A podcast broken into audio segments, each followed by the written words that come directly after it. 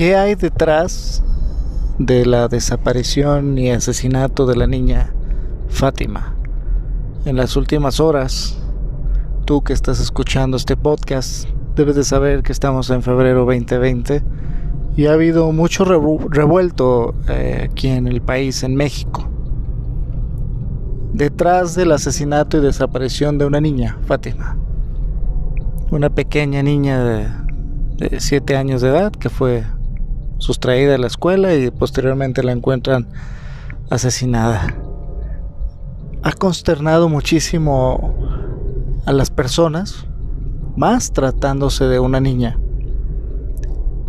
Y creo que estamos llegando a un punto donde la sociedad eh, está llegando al límite, al límite de la tolerancia.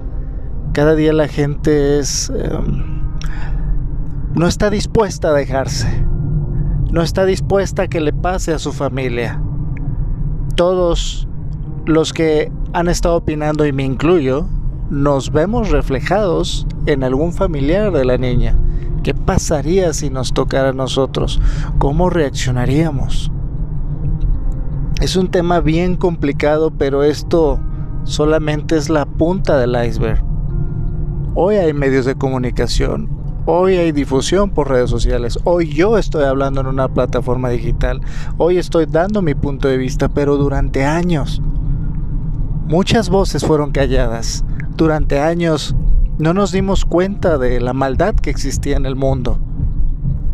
Dice la palabra de Dios que en los últimos tiempos la maldad irá en aumento y yo sinceramente lo veo cada día con mayor intensidad niños que asesinan a otros niños y luego se suicidan, ya no nada más en Estados Unidos de Norteamérica porque se hablaba de que era un país donde por el acceso a las armas y por la libertad, etcétera, solamente pasaba ahí, pero ya lo empezamos a ver en otros países, ya lo empezamos a ver en México.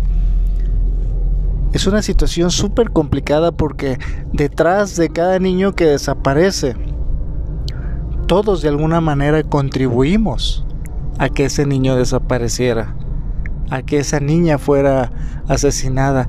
Todos contribuimos en alguna medida y te voy a decir por qué. Yo he sido víctima de delincuencia y en algunas ocasiones no lo denuncié por el miedo y por el temor a las represalias. En algún momento contribuimos a la delincuencia si alguna vez compraste alguna película pirata, en algún momento compraste algo robado, si en algún momento buscaste ventaja en algo, contribuiste a una cadena de delincuencia. Si en algún momento callaste tu voz o en algún momento callaste la voz de alguien más, estás contribuyendo a la desigualdad. Fátima solamente es la punta del iceberg y es algo súper lamentable. Lo he traído en mi mente ya un par de días y, me acuerdo y, y realmente me duele. Me identifico. Es un dolor, una indignación, es un hartazgo ya. Ver la incapacidad del gobierno para tener una estrategia clara. Vemos a gente en las dependencias sin los perfiles adecuados, con profesiones distintas, totalmente desenfocados. Y, no estoy tratando de, criticar al gobierno, pero veo una disfuncionalidad tremenda, y no nada más en este gobierno, sino en muchos otros. ¿Qué estamos haciendo? ¿Qué vamos a hacer a partir de ahora en adelante? La vida sigue. Este dolor se va a quedar albergado en alguna celda de nuestro corazón y va a volver a reaccionar en meses cuando veamos otra tragedia. En su momento fue la indignación de la gente de, de Ayotzinapa, de los estudiantes. En algún momento fue la indignación de bebés secuestrados. En algún momento fue la indignación de mujeres desaparecidas, de los feminicidios.